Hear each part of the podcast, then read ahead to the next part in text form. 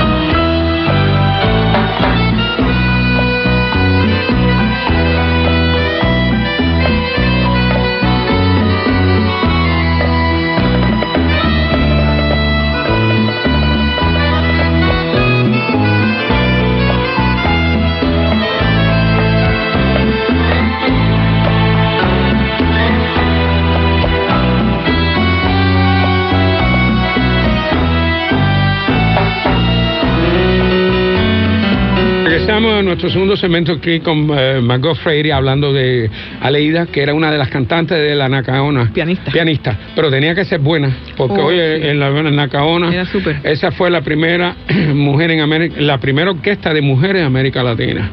Y déjame decirte que recorrieron el mundo entero, estuvieron en, en París, en Francia, y tengo el video y tengo la biografía de todas ellas, con entrevistas de todas ellas, que me la mandaron de, Cuba, la hicieron en Cuba, eh, alguien me la mandó y la tengo, pero eh, tiene que haber sido buena maestra para ti. Súper, era, era muy buena. Y a mí me gustaba, ah, yo quería imitarla a ella, porque ella me, por ejemplo, ella lo mismo se iba para la cocina y yo estaba eh, tocando y desde la cocina me decía, tercer, el tercer eh, eh, dedo, si bemol, si bemol, tercer dedo. Y yo decía, ¿cómo esta mujer desde la cocina sabe quién es el tercer dedo y el si bemol? Bueno, cuéntame, ¿y eh, después diste clase con alguien más en Cuba? En cubano. En Eh. Cuba estuve solamente con ella. Ella me llevaba al conservatorio a examinarme. El conservatorio de La Habana. De La Habana. Y entonces, porque cuando estábamos en Guanabacoa, podíamos a. Iba, a- es más y me cerca te examinaba todos los años. En, Ven acá, déjame ¿de qué edad saliste de Cuba? Eh, tenía 13 años. 13, Ujú. yo de 15. Trece. Y entonces fuiste, tu familia vino para Miami originalmente. Vinimos para Miami y bueno, tenía ahí unos tíos, mi tío vivía aquí, pero mi padre estaba en Tampa y es la razón que vine para Tampa. Ahí sí. Estuve en Miami corto tiempo aquí. Entonces fuiste allá a vivir con tu... Sí, con- sí. con- Estuve en Miami, eh, en Miami Grove, en Miami Grove Junior High. Junior High. Junior High. Y entonces eh, de ahí nos fuimos a Tampa. Citrus Grove. Citrus Grove. Uh. Citrus Sí. Grove. Hay que tener buena memoria, acuérdate. Sí, Para no, ser famoso hay que tener buena memoria. óyeme, óyeme, entonces ahí estuviste hasta que... Pero ahí no tocaste música con No, nadie. no, no, no, no, yo estaba friqueada. Yo Friqueada, estaba, llegué estaba- de Cuba, yo, yo- yo- yo Y no- no hablabas el inglés, no, hablaba con las ardillas, yo No, no, porque no me podía comunicar con nadie. Y yo cuando se reían, yo me reía como los americanos y no entendía nada de lo que estaban diciendo, pero ellos nunca jamás se enteraron que yo no sabía lo que estaban diciendo. Sí, sí, porque así era, había que ver a, para ser parte de, eh, de- del grupo. Totalmente, totalmente, ¿no? Cuando Oye. yo estuve en Tampa, que estuve, empecé en, en Wilson Junior High, pues me dijeron, eh, eh, me sentaron allí, imagínate, menos, menos, allí sí que no había ni un cubano. Y estuve tres meses sentado a- hablando con ardillas y mirando la- hasta que un día que dijeron de, estaban hablando de, de cubic feet, y yo digo, cubic feet, eso suena como los pies cubanos. Ah, la única que soy yo. Y ese fue mi empre- empezando. Cuéntame, ahí no cogiste eh, clase de música tampoco, en el junior high. ¿o sí? No, no, nadie supo, nadie, nadie sabía ni que yo tocaba el piano, Ok. nadie, yo estaba Y tú no se lo decías a nadie No, tampoco. Yo no se lo decía a porque- nadie. No. Entonces, Hasta high school. Te vas a high school y ahí sí empezaste, ¿no? En, en, en, en- yo estaba cogiendo unas clases privadas con una señora eh, en high school, pero eh, antes de eso, pues yo había hablado con Lecuona. Con Ernesto Porque Lepone, le- imagínate, más sí, grande. porque- Hablaste por teléfono porque no lo llegaste a conocer tampoco. Pues cuando yo llegué de Cuba, eh, estaba la última pieza que estaba Aleida enseñándome era la, la malagueña de Ernesto Lecuona. Eso es un clásico. Y entonces me costaba mucho trabajo la mano izquierda. Y, y cuando yo llegué, seguía y me seguía con, con problemas con la mano izquierda. Y entonces alguien me dijo, ¿tú sabes que Ernesto Lecuona Vive vive, en Tampa. Tampa? Sí, fue. Y digo, no lo creo. Y hasta que lo busqué, lo busqué en, en, en la En- los- en- la guía. en la guía directoria y, y hablé con él y entonces le dije "Eh, usted es el, el famoso Ernesto Lecuona se rió y me dijo sí y entonces le dije bueno yo tengo 13 años acabo de venir de Cuba pero la malagueña me cuesta trabajo La mano la izquierda. mano izquierda y me dijo bueno porque yo soy zurdo Ay, por eso me la tocaba y tan así es fácil. la razón que me dijo Ah, mira qué bueno. Oye, hemos terminado el segundo segmento aquí. Vamos con otra canción muy linda. Esta es Crazy de Willie Nelson. Es una de las canciones más importantes que en la, en la, en la musicología americana. increíble esa canción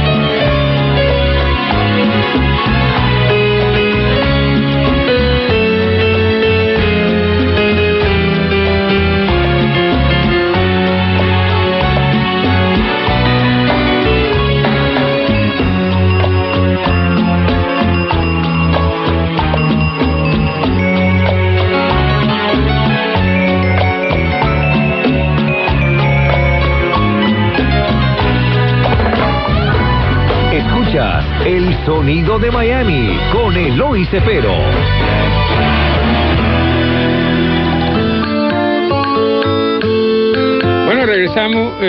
tercer segmento aquí con Michael Freire, que nos está visitando desde Tampa, ha tocado aquí en, mucho, y también participó en el Festival de la Botica que se hizo en Miami, de la cual yo estaba ahí, la vi ella también en esa época, pero déjame, terminamos con Lecuona y te dijo, oye, eso es susto, pero eso la toca también, porque todo el mundo le da problema la mano izquierda. De... Es que, eh, y sobre todo, eh, como es tan rápida, pues había que... Ah, tenía que practicar mucho para poderla tocar a la velocidad que lo tocaba. porque son dos melodías al, al mismo tiempo. Senaya Manfugaz se supone que haya sido la, la mejor intérprete de... Y creo que era zurda también. Sí, bueno, es, que cuando tienes esa flexibilidad con la mano izquierda. Claro, eh, eso te ayuda muchísimo. Fantástico. Bueno, entonces fuiste a Plan High, ya había, empezaron a llegar cubanos allí, habían. Mencióname algunos de estos amigos tuyos de Plan que todavía viven. ¿Y si no viven igual? Bueno, no, esto, en Plan High School yo eh, eh, empecé a tocar porque un, un, ¿El hermano de Lourdes estaba allí o no? El hermano de Lourdes, bueno, Marix, Ramoncito. Ramoncito, no. No, yo con Marisa sí Marixa, sí, Marixa eh, eh, Corbo ahora. sí, Corbo ahora. Ella, ella es la primera cubana que yo conocí en, en y, y, nos conocimos porque mandaron a hacer un, un ejercicio de, de educación física y yo lo que pues yo lo que hice es que me bailé un, un disco de Pérez Prado. Imagínate. Y entonces inmediatamente, cuando acabó, ella me dijo, Oye, tú eres tú cubana. Eres cubana. y entonces has mantenido ya, no hemos mantenido esta todavía, todavía, Yo también, con Lourdes, y con todos, con Ramoncito. Oye, y entonces, ¿cómo te fue en Plant High? Eh, ¿Los muchachos te, te ayudaron? Sí, Porque tú estabas bien bonita. Si yo ah, llego a estar ahí, te digo, oye, ¿me quieres aprender inglés? Bueno, ya en Plan High ya yo hablaba inglés. Ya, ya, hablaba ya, ya, ya estaba bien, entonces no, ya, no necesitaba. Ya me comunicaba, ya me sí. comunicaba. Y entonces te graduaste de Plan High y te vas para la Universidad de San Flores. Sí, y entonces esto empecé eh, empecé en química y no me gustó. Porque tu padre era químico. Sí, y no me gustó porque yo le dije, mira, papi, muy, muy, muy, difícil, muy abstracto, muy abstracto para mí.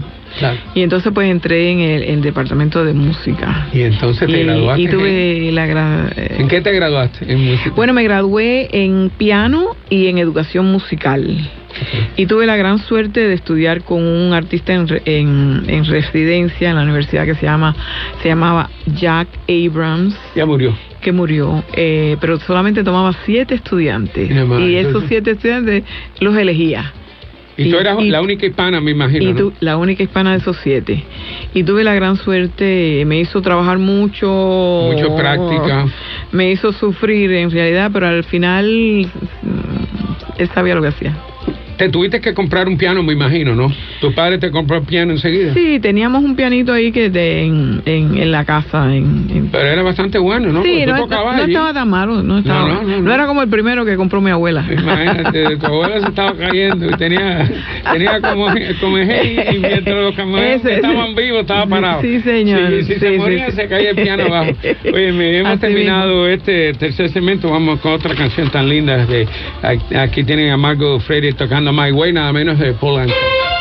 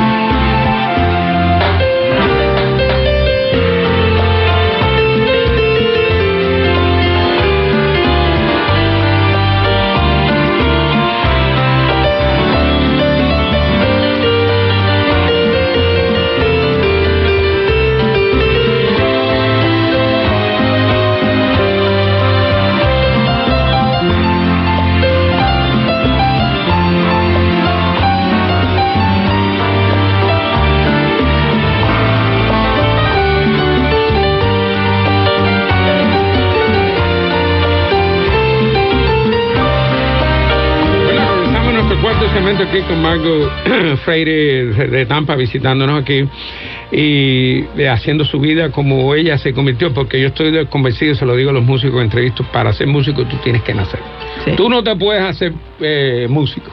Si tú no naces piano, eh, si tú no naces músico, tú no eres, tú no eres músico. Si no te gusta, no. No, no, es que tienes que nacer con eso, tienes que tener hasta, hasta tienes que tener los dotes y la sensibilidad y sobre todo para ser compositor. Tú sabes. Sí, eh, los hombres se lo dan de tener mucha sensibilidad, pero no los tienen. Yo lo que te había hablado de que yo quería ser como mi maestra de piano, de oír, de, y yo lo pude hacer. Lo, lo, logré y en inglés se llama perfect pitch. Perfect pitch, que puedes. Que puedes oír sonidos y entonces ya tú sabes. Y eso para mí fue el regalo más grande que yo tuve, porque al estar en la universidad, eh, al, al, tener que hacer la teoría y el solfeo, que aquí en Estados Unidos lo dan bastante ya cuando estás en la universidad, en Cuba se empieza desde el principio. Desde el principio, aquí te hace ya cuando eres un hombre y una mujer. Y entonces como yo tenía perfect pitch, eh, pues era bien entonada. Y entonces me entonaba bien para, para, para el solfeo.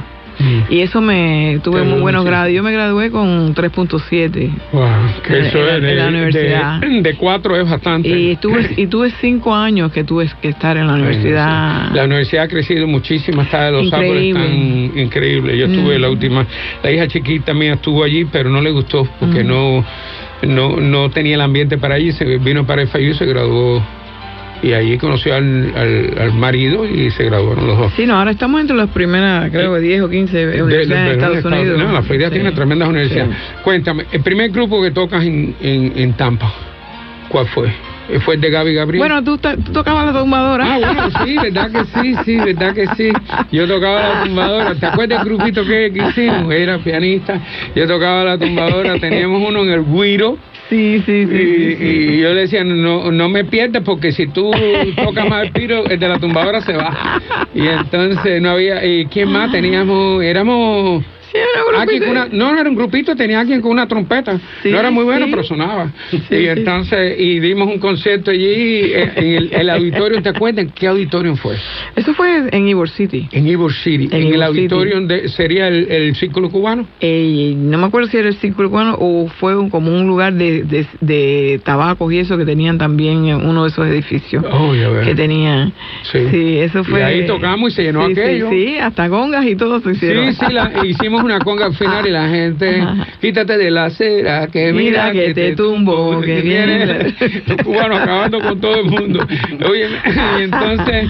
Eh, Tampa fue, eh, mi familia vivió en Tampa muchos años, conocí a Margarita. En Ybor City. En Ybor City, nosotros, en primer lugar en Ybor City, que por cierto, ayer conocí al hijo de Martínez Ybor. Sí, cómo no. El nieto de que fundó a, Ybor City. Eh, en la comida de herencia cultural estaba sentado. Él sacó a mis padres de Cuba. Eh, era vicepresidente de la Panamericana. Ah, Cuando ya nadie podía salir, le encargó el americano que me crió que lo sacara y sacaron a mis padres de Cuba. Qué fantástico. Y lo llevaron para México. Entonces ayer lo conocí, el hombre me abrazó y dijo, ay muchachos, tú no sabes la alegría que me debe conocerte. Y fue él, no sé si tú sabes que compró 50 acres en lo que es hoy en día Ybor City. Después de, ellos vienen de, del el fuego grande en 1888 en Cayo Hueso, se quema la fábrica de tabaco. Y él viene para, él trae sus tabaqueros, compra 50 acres y funda eh, eh City como, como centro de, de tabaco. Fue la más importante que tuvo Estados Unidos. Y una mezcla, y la mezcla esa de la cultura que los italianos con los... Claro, los, italianos venían, no sabían, y, los españoles y los cubanos que estaban ahí los enseñaban el tabaco. Bueno, hemos terminado eh, nuestro cuarto segmento, vámonos ahora para The House of the Rising Sun, tremenda canción. Mm. Esa nada menos que de tres compositores, Ray, White y Holmes.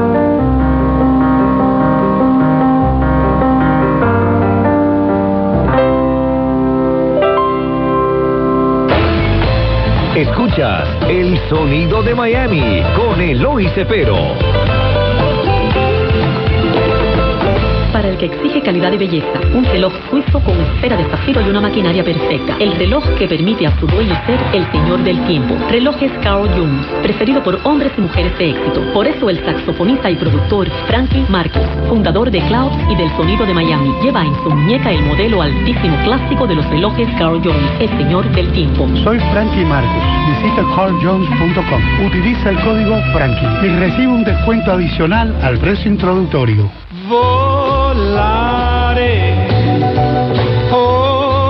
Proteja su equipaje antes de su viaje. El almacén de Secure Wrap está junto al aeropuerto, menos de una milla.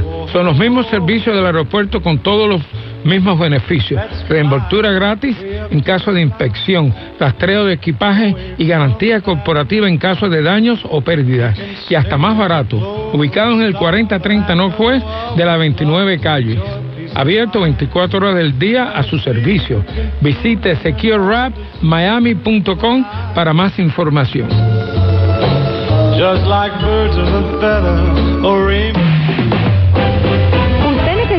Dinero para su negocio? En Bricker Capital Finance le tramitamos líneas de crédito para su negocio entre 24 a 72 horas. Ofrecemos líneas de crédito sin garantía desde 5 mil a 250 mil a la mayoría de las industrias. Estas líneas son renovables cada 6 o 12 meses. Las tasas de interés comienzan al 8% para préstamos de 6 meses y 15% para préstamos de 12 meses con pagos mensuales y no penalizamos por pago anticipado. No cobramos tarifas y mantenemos la línea de crédito abierta. Pague solo lo que utiliza. Nuevas soluciones financieras innovadoras. Para más información, llama al 305-542-8946 o al 305-298-1737. 305-542-8946 o al 305-298-1737. Escuchas el sonido de Miami con Eloy Cepero.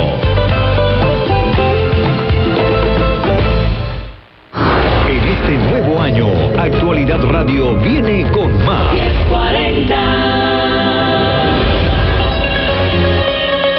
2020, un año cargado de muchos cambios, migratorios, climáticos, culturales, políticos. Roberto Rodríguez Tejera, Juan Camilo Gómez, María Fernanda Silva, Ricardo Brown, Julio César Camacho, Jolly Cuello, Agustina Costa y Karinés Moncada forman el equipo informativo único. Este 2020, mantenerse informado es la clave. Solo aquí, en Actualidad Radio 1040 AM. 1040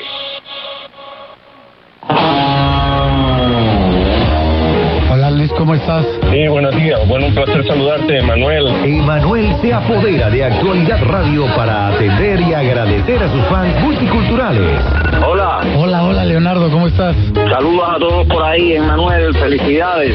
Gracias. Estoy aquí en Cuba, al norte, cerquita ahí de Sagua la Grande. ¿Nos estás hablando desde allá? ¿Desde la isla de Cuba? ¡Wow! Te mando un saludo a ti, a toda la isla, y a todos los cubanos y a toda la gente que nos está escuchando. Y gracias a sus canciones, Cuéntame. Yo pude ganarme 8, 10, 12 novias con una facilidad. Vaya, canciones muy, muy lindas. Y gracias a eso no soy una persona violenta. Me encanta el amor, las canciones románticas. Gracias. Gracias a ti, gracias, un abrazo muy fuerte. Qué bueno que te pude acompañar en el corazón. Y bueno, algunos de los besos que diste, bueno, nunca me los compartiste, pero bueno, ya, ya me imagino. Te mando un abrazo. Emanuel, mi nombre es Francisco, yo soy de Acapulco, Guerrero. Yo quería saber eh, si tu hijo va a continuar con, con su carrera de cantante. Acaba de grabar un disco. Muy agradecido por tener ahí en las ondas radiales a Emanuel. Él acrenció su niñez en Perú. En una época muy importante, ¿no? De la niñez, de conocer la música peruana, sus sabores, sus colores y sus sentimientos. Así que me acuerdo perfectamente, y me acuerdo perfectamente de Chosica porque ahí estudié. Emanuel, yo quiero simplemente despedirte con un agradecimiento por haber estado en nuestros estudios. Muchísimas gracias, Julio César. un saludo a todo tu público, a, Venezuela. Agradecerles, tuve la oportunidad de conocer un país maravilloso, un país lleno de vida y de alegría, de sueños, y espero que salgan con una sonrisa en el corazón. Emanuel, por Actualidad Radio 1040 AM. Los protagonistas.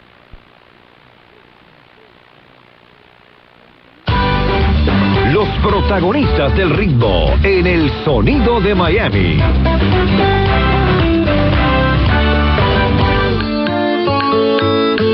Bueno, regresamos a nuestro quinto segmento aquí con Margot Freire, hablando de, su trayectoria musical y todas las cosas que ella ha logrado hacer. Y, la última pregunta que te hice es, ¿con quién empezaste a tocar cuando estabas en high school? Si tocar, ah, además de nosotros. Fundamos un grupito ahí que no me acuerdo cómo le llamábamos. Sí, estoy, y entonces pues también empezamos a, en la sala de mi casa, eh, venían eh, varias gente de eh, em, que tocaban en Tampa. Em, ¿Cómo se llama el flautista? ahora mismo no me viene a la mente, pero de todas maneras eran dos o tres que venían a mi casa y me pusieron a mí de pianista pero yo en realidad no estaba mucho en la música. Y, yo creo que hicimos la, la Guantanamera como 15 veces por noche. ¿Era joven o era mayor ya? De mayorcito ya, sí. Y, y, no era Fajardo, ¿no? No, no, no. Pero de la sala de la casa no salimos. Okay. Porque era mi, mi familia pidiendo... Números y eso ustedes lo eh, Sí. Eh, Pero entonces, noche de ronda y... ¿Cuándo, empiezas, ¿cuándo te unes a, a Gaby Gabriel? Bueno, pasa muchos años después. Bueno, no muchos, pero pasa. Ya yo me gradué de la universidad. Yo vengo de Puerto Rico. Eso es... Ah, eso sí. Sí, yo vengo de Puerto Rico. ¿Y cantaste en Puerto Rico? ¿Tocaste en, en Puerto, Rico? fui, estuve la gran suerte de participar como compositora y tuve, eh, representé a Puerto Rico en el Festival de Viñas del Mar. En, allá en Chile, que es una belleza. En Chile. Y eso para mí fue eh, el clima el clima de, de, todo, porque fue tan espectacular que me, la primera vez que me veo... ¿Quién te cantó la canción? Una chica que se llamaba, que se llama Awilda, Awilda. Eh, que cantaba en la televisión, porque iba a ser, esto es Nita Nazario, pero ella estaba en gira y no pudimos no, pudimos conseguirla para el, ¿Cómo se llamaba la canción? Eh, Pobre niño mío. ¿Y terminó en qué lugar? Eh, séptimo lugar. Está bien, de De 27 países. Ah, o sea que no estuvimos mal. No está malo y le hiciste buena representación a Puerto Rico. Sí, en la Quinta Vergara, pues, sabes que si les gusta, pues empiezan a sacar velas y a mí me salieron las velas. ¿De verdad? Sí, porque si no les gusta, le, llaman, el monstruo a, a ese, ese público. Si no les gusta, empiezan a chiflar. En Viña del Mar, y te va. un lugar muy, muy interesante. increíble. Bueno, cuéntame, y entonces... Eh, en, Puerto Rico tocaste en algún lugar. ¿Tú conociste a Licer en Puerto Rico también o no? Bueno, la conocí a través de unas amigas de ella, pero en realidad yo no, no tenía ninguna ¿Nunca le escribiste ninguna canción a Licer? No, Hugo Leonel Bacaro me, me grabó una canción. Eh, que no la eh, trajimos porque está en Lompeño, lo voy a pasar. Si el, amor, eh, si, el amor llega a ti. Si llega. Y íbamos a hacer algo con Chicho Bellané, pero en eso yo me vine para acá, me Para mí el, mejor, el mejor cantante que, que, tiene Puerto Rico, Chucho Bellané. Es fantástico, una, voz especial. Es una voz especial. yo tengo un disco de que se llama eh, Chucho Bellané con la, con la guitarra de Venezuela. Sí, oh my God, qué ah. manera de qué canciones más espectaculares. Él es fabuloso. Eres fabuloso. Así que bueno, hemos terminado el, el, quinto segmento de ahora y vamos a anunciar otra de las grandes canciones que tenemos aquí. Esta se llama Over the Rainbow, nada menos que de Harold Allen y fue la que hizo famoso. Judy Garland. Judy Garland en Over the Rainbow. Over the Rainbow. En The Wizard of Oz. The Wizard of Oz, una de las, de las canciones más importantes en los Estados Unidos. Sí.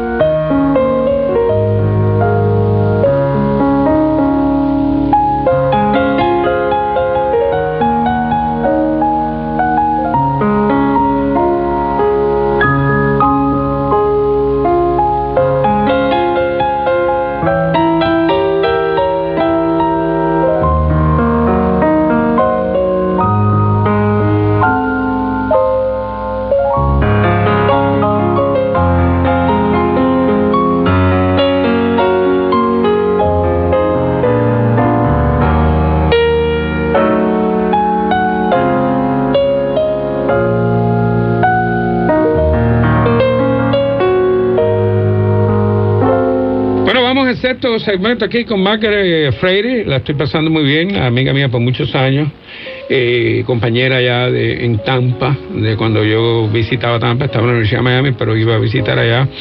Y entonces bailábamos allá con todo el mundo, con todas las muchachitas. Eh, entonces, eh, vienes a Miami a participar en el, en el Festival de la OTI. ¿En qué año fue? Sí, bueno, antes de eso, bueno, antes de eso, antes de eso yo vengo de Puerto Rico. Ah, ajá. Y empiezo, a, eh, empiezo a tocar, eh, seguro me tengo, En Miami. Estoy buscándome un trabajo en, y entonces empiezo a tocar en el Columbia.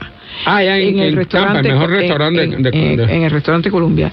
Y entonces ahí estuve como unos tres meses tocando y me salió un contrato para Las Vegas y me fui a tocar a Las Vegas. ¿Y qué tiempo estuviste? Y estuve en Las Vegas seis meses, toqué en el Hotel Riviera. Buenísimo. Sí, y entonces después volví a mí, eh, mm, me ¿Qué gustaba tiempo estuviste en el Columbia? En el Columbia no, estuve como tres meses. Tres meses nada más. Tres meses porque me salió ese contrato. Eh, aunque yo tengo una muy buena relación, tenía muy buena relación con Adela Gonsmar porque ella era pianista. Ella, la pianista, y hija de, de, dueño. La fundadora, sí, exactamente. la, casada con el con, el marido fue que corría aquello. Sí. Con César Gosman, que tengo el primer disco que grabo, lo tengo ya en la colección. De veras. Oh, una belleza, déjame decirte. Sí. Tú te ves que te parece que estás en Cuba con el conjunto Casina. Sí, los arreglos musicales. Y creo que que Pepe de Cado es el que hace los arreglos. Ah, sí, seguro. Ya, lo verás. Yo, yo, te voy a hacer una copia de ese para que la tengas contigo. Sí, sí. César sí. Smart.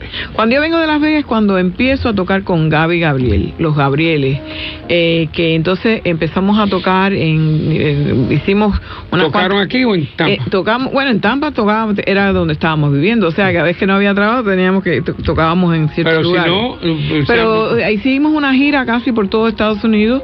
Tocamos todo. Eh, eh, Georgia, Chicago, eh, The Poconos. Sí, Gaby lo tuve en el programa y gustó mucho. Sí, Gaby es un gran artista. Un gran, y un gran cantante. Y, ha, y ha vivido de la música toda la Toda vida, que eso es difícil de hacer. De bien, aquí muy Sí, poca gente puede sí. vivir. Gaby también me grabó, me grabó un tema. Eh, y entonces pues con Gaby esto, estuvimos estuvimos tocando juntos yo, yo diría como dos o tres años porque estuvimos vinimos a, eh, a- acompañamos a los Diamonds Oh, en los Diamonds, que era un, un grupo de blancos que sonaban era- negros. eran fa- famosos de los 50 de los 50, sí. y con ellos estuvimos un, un tiempo y también tocamos en el, en el Conover Hotel con, con un grupo los argenti- Les, Les- Argent- Les Argentines. Les Argentines y Chico Refiche que Ay, estaba oh, en el grupo de ¿conociste nuestro Chico Refiche? hombre sí, God. Chico era parte del grupo ¿De verdad? era espe- especial El tipo era especial, especial, tremendo, tremendo. especial Buen saxofonista. ¿eh? especial una, una filosofía de la vida Yo tengo los discos de él. Tengo tres discos de Chico, Sí. de Chico Farrell. Eh, Chico Refiche es Chico Orefiche, no Sí, Chico de, Farrell. de la familia de ellos son de los, de los. Lecuona Cuban Yeah, el- sí, el, el padre de él fue, o el hermano de él El fue, hermano, el hermano Armando. fue el que se va, eh, sustituye a Lecuona, Sí. que le puso el nombre, pero eh, lo llamó, él, él, él trabajaba en el Teatro Campamor y le dijo, tráeme la orquesta completa para acá, que le vamos a poner la Lecuona Cuban Boy. Y recorrieron Europa completa y vino a los Estados Unidos. Sí, cómo no. Entonces tú Chico era a. Como no, Wow, qué interesante. trabajamos juntos, viajamos juntos, Oh, comimos bueno, juntos, tremendo. Oye, nos reímos juntos. Muchas Oye, hemos terminado este segmento, ahora vámonos con otra de las canciones. Margarita hizo una selección muy lindo. Chances are. Ah, oh Johnny, my God. Johnny Mathis. De Johnny Mathis, y eso nada más. Bien romántico. y Robert Allen Bien le, romántico. le escribió, tremenda. Sí.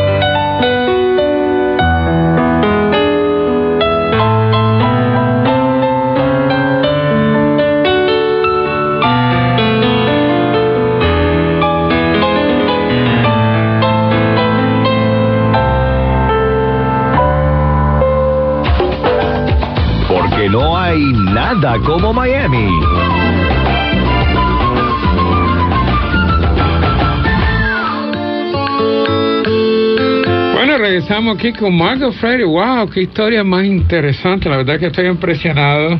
Eh, bueno, eh, hablamos de los argentinos, que ahora son los argentinos que querían ser franceses. Bueno, tú sabes. Sí. Tú sabes que los argentinos siempre les han gustado ser Más italianos. más italianos, pero en italiano. este caso decidieron Sí, ser franceses porque el francés es un idioma más bonito y más, Sí, más, eh, más sexual. Sí. Entonces por eso se pusieron los argentinos. nunca los conocí, nunca los he oído, pero me imagino que Ellos eh, eran eh, bailarines. eran bailarines. Bailarines. Tú sabes las boleadoras que el, el, el típico ah, de, Gaucho. de gauchos. Y era un, un show espectacular. Y ustedes lo acompañan Y con la nosotros éramos los que éramos que lo ¿Qué, qué grupo? ¿Cuánta gente componía el grupo? Eh, siete. Siete. Éramos siete. Y sí, tuvieron bastante sí. tiempo ahí, ¿no? Sí, estuvimos tres meses tocando. Wow. Oye, tres meses en Miami y en aquel entonces Sí, no era fácil, porque aquí estaba todo Y el de mundo- fiesta. Tú- Y de- no, y todo el mundo y quería venir para. Miami. Sí, decirte, sí. como No. decía Celia Cruz, no hay cama para tanta gente y Ah, siguen viniendo para acá. Sí, señor. Y, y yo no sé. eh, no a tomarse fácil. el café de Jayalía. es verdad. No, es que cuando tú caes en Miami la gente no se quiere ir de aquí. Es verdad. Óyeme, y entonces de ahí regresaste a Tampa, eh, eh, trabajaste como counselor, ¿no?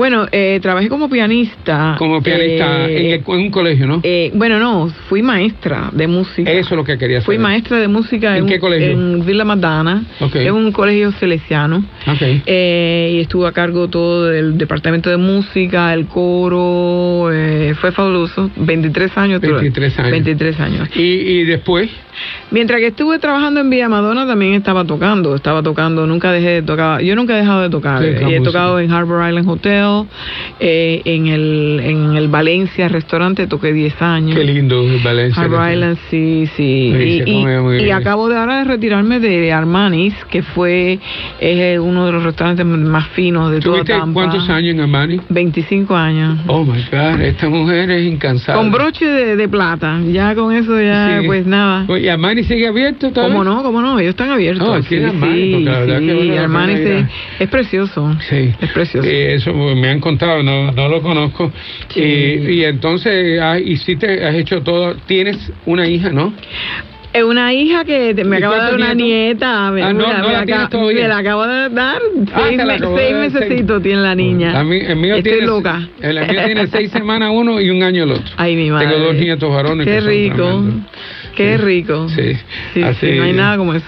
No, no, los nietos, pero oye, yo no sabía que fastidiaban tanto ese chiquito. de- Bueno, mira, ellos tienen energía. Quien lo controle, lo quiere tocar todo. Y- Están empezando en, el, en, el, en el, la edad del descubrimiento.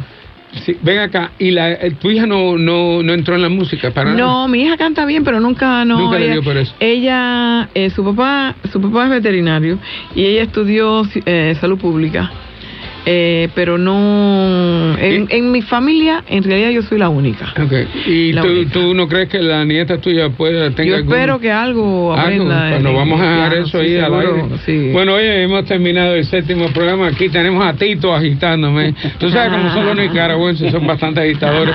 Pero anyway, vámonos con esta otra canción que la escribiste tú, hiciste todos los arreglos. Esta canción Sí. se llama Princess. Princess of Of Heart. Esa es un tributo a Princess A Diana. Princess Diana, Margot Freire la compuso Sí. y la tocó también, así y, que... y eso es que grabado por Melvin, Melvin Noriega fue el que... el- Todas estas canciones que ustedes han oído las has tocado tú. Yo Sí. quiero que la gente sepa.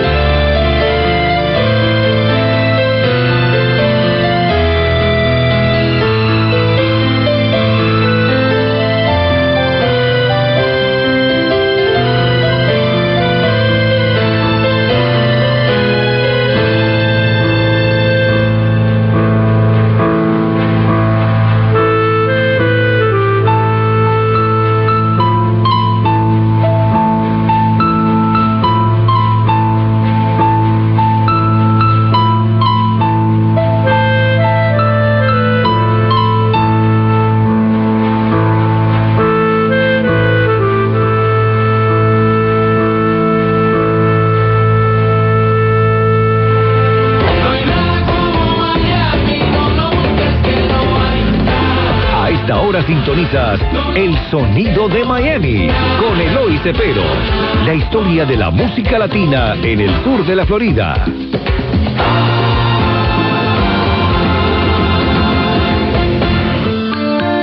Bueno, regresamos a nuestro último segmento aquí con Margot Freire, visitante, amiga mía de muchos años, nos visita de Tampa, eh, tremenda pianista, eh, educada, porque hay muchos músicos, como dice Roberto Toro, que no son músicos, que hicieron, son músicos y se han hecho músicos de oído, han aprendido a tocar. La mayoría. La gran mayoría, son muy pocos las que, pero tú tienes una, una, una cultura musical que poca gente tiene y por eso has podido tocar en todos los lugares, has participado en los, en, en, en los festivales de la OT y, y eso te ha llegado.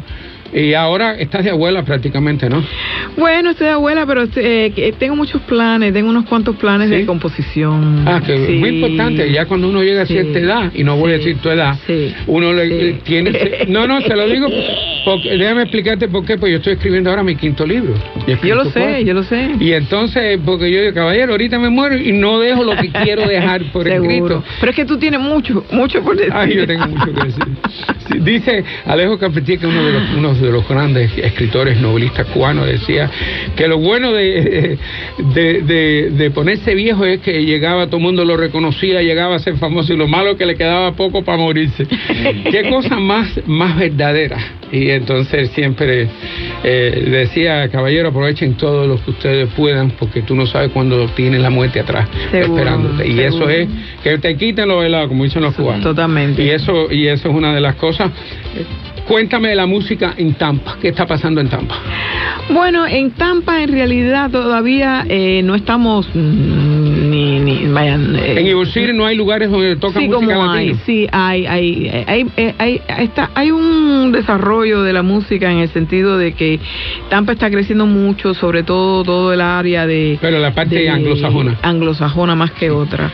Pero tenemos artistas allí como Alina Izquierdo, que okay. está, que ya ganó un premio en Cuba. ¿Tú te acuerdas ahí que la gente ahí visitaba chica de de Lady, eh, del Rey eh, Orlando Contreras, Chico sí, Membiera, no, toda esa no, gente iban a cantar en Ivor City, allí en Arminia. Mm. Habían dos calles, Arminia, ¿cuál era la otra? Que iban una paralela a la otra. Había un nightclub allí que ahí vi yo Orlando Contreras. Howard. Howard, y Arminia. Howard. Y entonces allí, allí iban toda esta gente que habían sido grandes famosos en Cuba y se les acababa el trabajito que en Miami se iban para Tampa y recorrían. ¿Cómo que no? Ahí, y, eso es lo que hizo Pepe Urquiaga. Pepe, Pepe vino de no, Miami. y toda la orquesta de Miami, también. todo el mundo quería ir a Tampa sí. para vivir algo distinto. Sí, como no. Y el Columbia tenía muchos artistas, muchos artistas. Ahí, ahí, fue todo el mundo, también Armando Armando eh, los chavales de España. Do, el que vaya a Tampa y no coma sí. en el Columbia no ha ido a Tampa. Sí, es que yo se lo digo a es Hay muy interesante. salones. Sí. Es más, cuando uh, había un salón que cuando tú llevabas al date, te le, te le, quitaban los zapatos y te ponían las almohadas, ¿te acuerdas? Sí, cómo no. Sí, entonces... El salón rojo. Le, el, el, salón rojo, entonces yo le digo al camarero, ven acá, ¿y por qué no me pones las almohadas? Y dice, no, porque tú estás muy feo. no me la, anyway, gracias Margarita por estar aquí, Maggie. Oye, no, y, gracias a ti y, por invitarme. No, no, es un placer tenerte aquí y poder dejar todo esto, se está quedando en la Universidad de Miami para que qué lo rico, sepan. qué bueno me Y lo van a poder ver por internet el sábado y domingo, el, el, el sábado sale a las 7, los domingos casi siempre lo ponen a las 12 y a las 8 de la noche. Así que no se lo pierdan y que toda la semana tenemos una sorpresita. Qué bueno, okay. muchas gracias. No, gracias a ti, gracias, muchas Y gracias. ahora vámonos con la última canción que se llama How Do You Keep the Music Playing? Nada menos que de Michel Legrand. De lo grande. Ese gran famoso compositor Sí. francés. Ese sí es francés, de verdad. Sí, ese es francés. Sí, y tremendo compositor. Sí. Y esta canción, esta canción tiene unas letras espectaculares. Sí.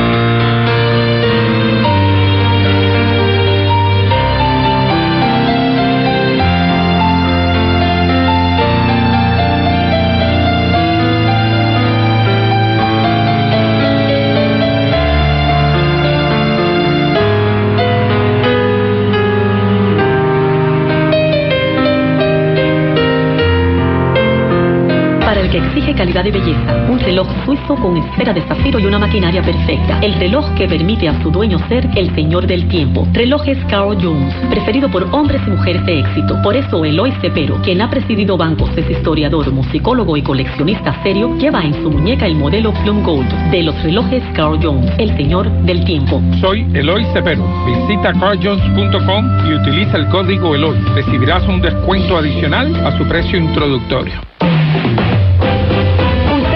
¿Usted necesita más dinero para su negocio? En Bricker Capital Finance le tramitamos líneas de crédito para su negocio entre 24 a 72 horas.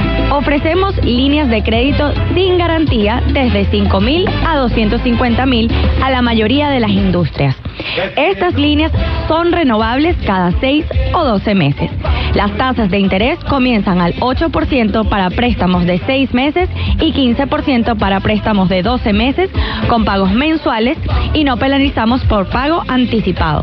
No cobramos tarifas y mantenemos la línea de crédito abierta. Pague solo lo que utiliza.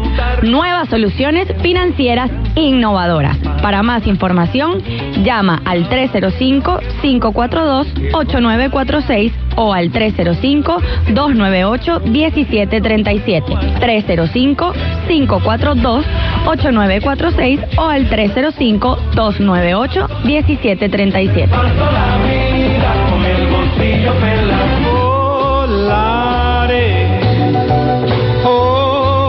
Proteja su equipaje antes de su viaje. El almacén de Secure Wrap está junto al aeropuerto, menos de una milla. Son los mismos servicios del aeropuerto con todos los mismos beneficios. Reemboltura gratis en caso de inspección, rastreo de equipaje y garantía corporativa en caso de daños o pérdidas. Y hasta más barato. Ubicado en el 4030 Northwest de la 29 calle. Abierto 24 horas del día a su servicio. Visite securewrapmiami.com para más información. Just like birds of a feather or rainbow.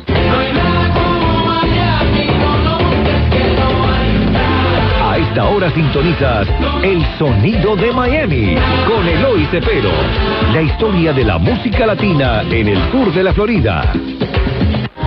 Porque tu vista merece lo mejor, ven a Helios Optical. Solo en Helios Optical podrás hacer tu completo examen de la vista a partir de 39 dólares y tener un par de espejuelos por solo 35. Ahora aceptando seguros de visión. Visítanos en el 2320 West Flagler o llámanos al 305-649-4011. Oye, recuerda que no todas las ópticas son iguales. Helios Optical. Ven y verás. Este y todos los domingos a las 3 de la tarde, bienvenidos a Colombia. Nosotros decidimos llamar a una de las personas más creativas que tiene Colombia en el exterior.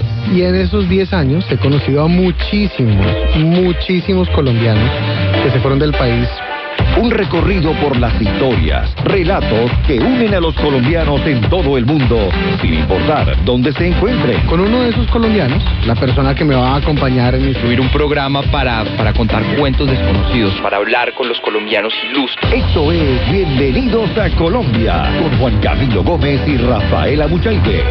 Y de ahí es que sale este primer episodio. Los domingos a las 3 de la tarde, solo aquí, en Actualidad Radio 1040 AM.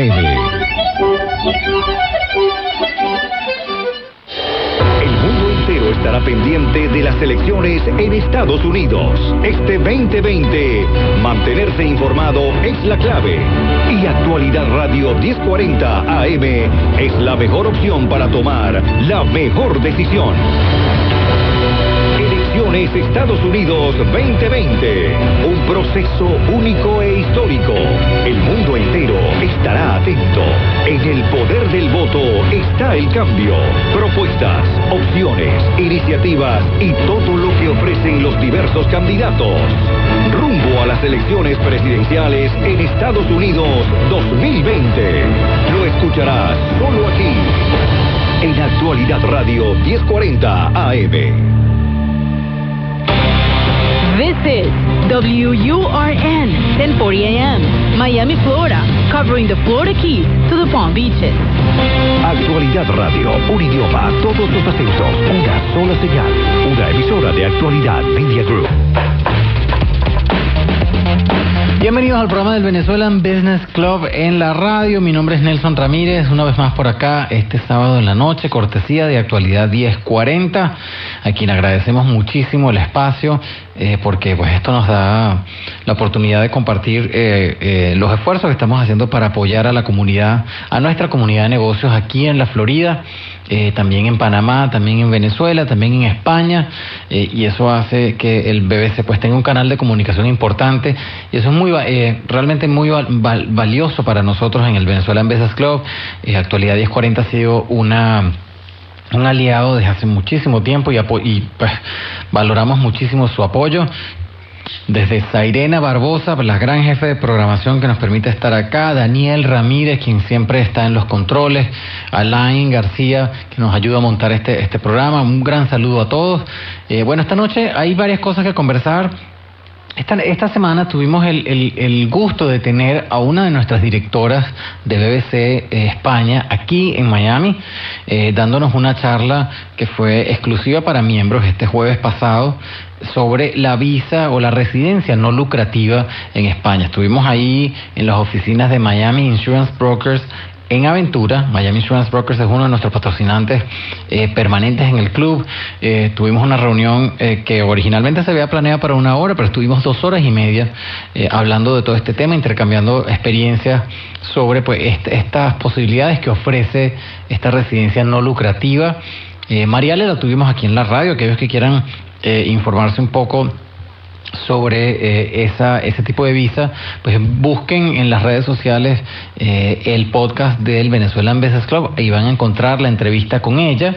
Igual eh, está la, información de contacto para que puedan contactar directamente a Mariale Mikkelson, eh, quien tiene muchos años trabajando en España, dedicada al tema de inmigración y pues vino acá a compartir ese conocimiento y la verdad que todo el mundo salió muy contento de los resultados de la charla y como les digo, pues hay una entrevista que pueden volver a escuchar como parte del podcast del Venezuelan Business Club y esa pues nuestra idea, tratar de compartir el, la, el talento que tiene en el BBC, en este caso, pues una de nuestras directoras de España, eh, que vino hasta acá para compartir con nosotros esa información eh, y pues está disponible. Cualquier cosa igual nos, puedes, nos pueden contactar si necesitan mayor información a nuestro correo electrónico a info.venbc.org eh, y ahí pueden solicitar pues cualquiera, cualquier información, cualquier guía o información de contacto, en este caso si quieren contactar a Mariale Mikkelson sobre este tema, porque la verdad es una opción bastante interesante. Hubo muchísimas preguntas en cuanto a no solamente la residencia allá, sino también la residencia fiscal, pues todos los requisitos que esto necesita, cómo se hace con el tema de impuestos, eh, o sea, de taxes, pues aquí y allá. Eh, es toda una cantidad de detalles que pues eh, la gente que vive allá en España es la que es realmente la que sabe, pero bueno, esta, esta residencia pues está hecha para que la gente vaya y explore y considere pues la oportunidad de quedarse en España y de hecho cuenta contra la nacionalidad, con los dos años que se necesitan para la nacionalidad española, así que pues muy importante, muy información muy importante. También desde aquí queremos agradecer a, estuvimos estuvimos, este viernes en una mesa de trabajo con la fiscal general de la Florida, Ashley eh, Moody, quien eh, solicitó reunirse con eh, las organizaciones que son líderes comunitarias aquí en Florida para ayudarles a diseminar información sobre la prevención de la trata de personas, sobre todo en vísperas del Super Bowl. Aquellos que no, no, están familiarizados con este tema, pues en el Super Bowl, como viene gente de tanto, de tanto nivel, de tantas ciudades distintas, se presta mucho para eh, este crimen eh, de trata de personas, ¿no? Donde pues la gente solicita eh, generalmente menores de edad y eso pues es un, es un crimen muy grave que afecta a muchísima gente, que afecta a muchísimos niños, sobre todo que es menores de edad que son ilegalmente llevados a esta, reclutados para esta práctica y queremos pues compartir como un, servicio social, un servicio de comunicación y, en apoyo pues a la invitación que nos hicieron para recibir esta información, para que visiten nuestras redes sociales y vean la la información que nos compartieron de manera que uno pueda darse cuenta de dónde hay alguna actividad que pareciera ser trata de personas, sobre todo ahora cuando viene el Super Bowl ah, y ustedes puedan denunciar pues cualquier actividad que, sea sospechosa, porque esto es una, una, manera de proteger también a nuestros niños. Es un crimen muy grave que tiene eh, que arrastra muchísimos menores de edad en este problema eh, y es algo que pues hay que hay que tratar de, de eliminar y colaborar con aquellas eh, sobre todo con las personalidades que están haciendo el esfuerzo para, para combatir este, este crimen. Pues, ¿no? Y por eso queremos agradecer la invitación pues y vayan a nuestras redes sociales donde van a encontrar la información eh, compartida por la fiscal general de la Florida, Attorney General Ashley Moody, eh, a quien de nuevo agradecemos muchísimo la información por eh, hacernos partícipes pues, de esta campaña. y entonces, bueno, el, el 30 de enero vamos a tener un evento acá en el Venezuelan Business Club, va a venir Luis Piñate, quien estuvo acá en la radio y lo vamos a tener hoy nuevamente, vamos a retransmitir esa entrevista que es muy importante porque eh, pues Luis hizo el trabajo de recopilar eh, escritos de hace más de 80 años sobre los pilares de cómo conseguir el éxito. Y en esa entrevista hablamos de ese trabajo que partió de 90 puntos importantes y llegó hasta 8. Eh, y el, el 30 de enero, pues Luis nos va a dar esta charla enfocada en estos 8 pilares para tener éxito. Eh, la charla se llama, eh, pues irónicamente, se llama Al carajo el fracaso, porque la idea es, pues, eh, en cualquier momento que te toque descubrir dónde está tu talento, dónde está tu, tu, tu área donde realmente eres fuerte, pues ahí es que tienes que empezar, no importa lo que haya pasado antes. Así que bueno, recuerden el 30 de enero en Spring Hill Suites, el hotel en El Doral. Vamos a estar ahí con Luis Piñate. Así que bueno, vamos, a, vamos a escuchar en breve una entrevista con él, pero también vamos a, tener a la gente de turismo Mazo, que ellos tienen eh, una manera de incorporar a cualquier persona que quiera ser como freelance, que quiera tener su propio emprendimiento de turismo eh, bajo la plataforma de turismo Mazo. Ellos tienen un modelo para eso, donde cualquier persona se puede afiliar y empezar a vender productos de turismo bajo la tutoría, bajo la tutoría y, el apalancamiento de la plataforma de turismo Mazo. Así que me parece una, una opción muy importante. Vamos a tener en breve una entrevista para hablar de ese tema. Así que bueno, ya regresamos acá en el programa del Venezuelan Business Club en la radio. Mi nombre es Nelson Ramírez. No se vayan, que ya venimos con más información. Usted está escuchando el programa del Venezuelan Business Club en la radio con Nelson Ramírez a través de Actualidad 1040. Muy bien, señores, bienvenidos al programa del Venezuelan Business Club en la radio. Mi nombre es Nelson Ramírez. Hoy vamos a estar eh, con varias cosas en el programa, pero tenemos como invitado especial a nuestro orador de orden en el evento que vamos a tener el 30 de enero eh, acá en el Venezuelan Business Club en los Estados Unidos. Eh, Luis Piñate es un consultor, parte de Advanced Coaching Group, que tiene una cantidad de información que, nos, que, vamos a compartir ese día, pero hoy vamos a dar un, un abreboca eh, para, para que entiendan bien pues cuál va a ser realmente el beneficio de que puedan asistir, porque hay mucho, mucho detalle en la, en la información que él quiere compartir. Así que bueno, vamos a entrar en materia. Luis, bienvenido al programa del Venezuelan Business Club. Muchas gracias, muchas gracias, Nelson. Bueno, eh, él, él, mismo le puso el título a la conferencia. Yo no sé si lo puedo decir esto en la radio, pero eh, vamos a asumir que sí. Entonces la conferencia se llama Al carajo el fracaso. Pero realmente eh, el, el, punto, el punto es darle más bien la vuelta al fracaso y buscar las maneras de conseguir el éxito y disfrutar de todo el proceso. Es lo que entendí, Luis, cuando tú nos contaste por qué estás enfocado en dar esta, esta conferencia, que también es producto de un estudio que tú has realizado de muchos años de materia, en cuanto a materia eh, para ser exitoso refiere, pues, ¿no? Entonces, bueno, nada, te abro los micrófonos para que saludes a la audiencia, nos expliques un poco tu experiencia y por ahí nos vamos, pues, ¿no? Bueno, perfecto, muchas gracias. Encantado de estar aquí, encantado de, además de, poder hacer algo para, para un grupo de venezolanos, ¿no? Eh, mi experiencia, bueno, yo soy un ejecutivo básicamente de Sibensas, de Siderúrgica Venezolana, una de las corporaciones más importantes en, Venezuela, en la, en la, antigua Venezuela. Tuve la maravillosa oportunidad de trabajar para ellos y de abrir mercados para nuestros productos en, en China, en Japón, en Dubái, por toda Europa. por toda Sudamérica, de manera que mi experiencia es básicamente ejecutivo eh, en el área particular de mercadeo.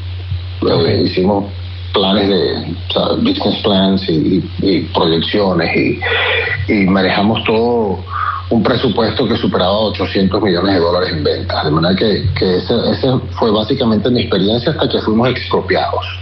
Y una vez que fuimos expropiados, así como muchos venezolanos, nos tuvimos que, que reinventar. Y parte de mi, mi trabajo de reinventarme fue entender, bueno, qué es lo que he aprendido yo en to- todos estos años y, y entendí que había desarrollado una sensibilidad importante para hacer negocios y para hacer negocios con diferentes culturas, entendiendo qué es lo que es importante para unos y para otros.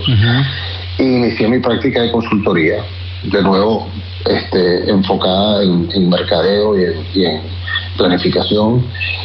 Y ahí me di cuenta que me hacía falta algo, me hacía falta ese, esa conexión con la persona, que no es solamente el negocio, sino también la persona. Dije, bueno, necesito entrenarme en, también en algo que me ayude a manejar al ejecutivo en sí.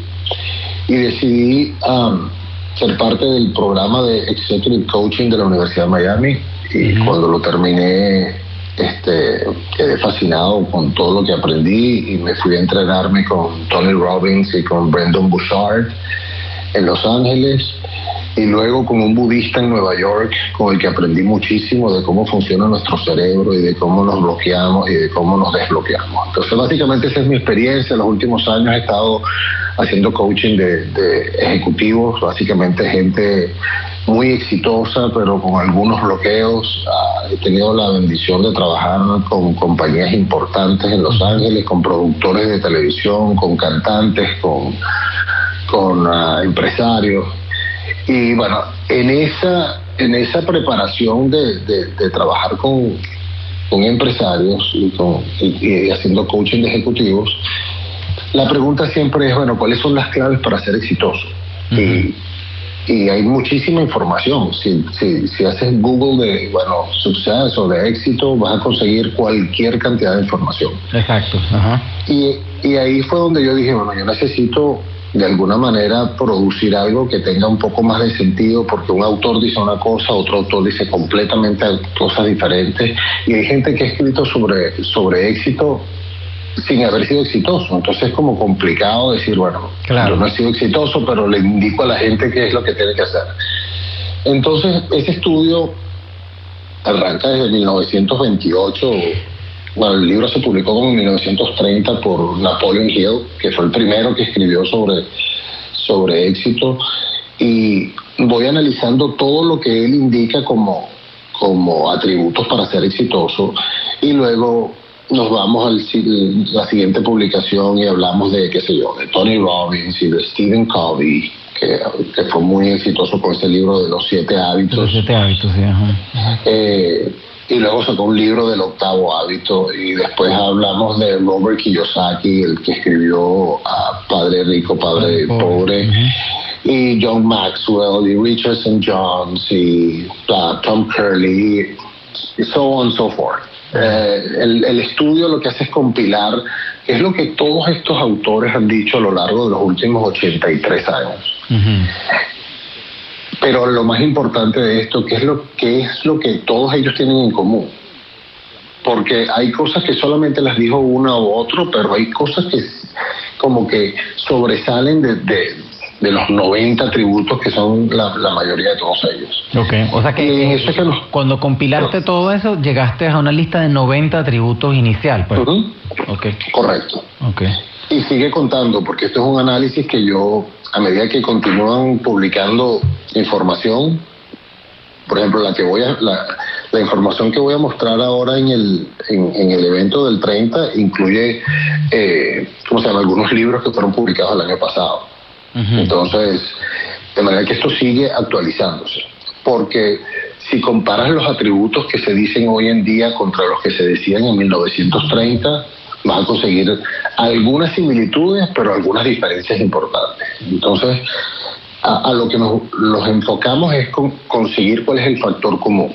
¿Cuál es el factor común de los últimos 80 años y cuál pareciera ser el patrón para ser exitoso? Y, y llegamos a 8. a ocho, a ocho, elementos en los que casi todos ellos coinciden, son elementos importantes. Y la idea del, de la presentación es que una vez que entendemos cuáles son esos ocho y logremos hacer un assessment, una evaluación interna de, bueno, ¿dónde estoy yo en referencia a cada uno de estos valores? Mi experiencia atendiendo ejecutivos es que algunos ni siquiera se han paseado por uno de estos atributos. A pesar de que puede que, que, coinciden con que es algo importante, simplemente no se han paseado por desarrollar esa, ese elemento dentro de ellos y tal vez es lo único que hace falta para ser exitoso.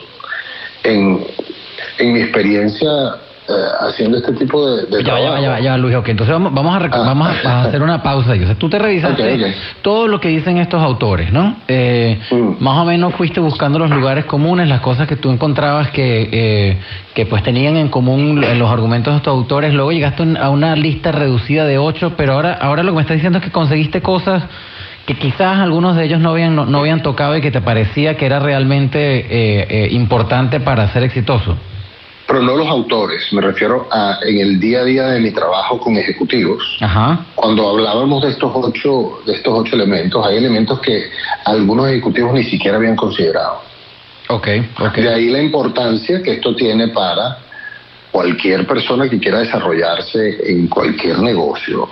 Y esto aplica a cualquiera de nosotros. Que entienda exactamente cuáles son las ocho fortalezas que tienes que tener. Estas son las ocho fortalezas básicas porque pretender tener las 90 que, que hablan todos los autores es tal vez un poco, un poco irrealista.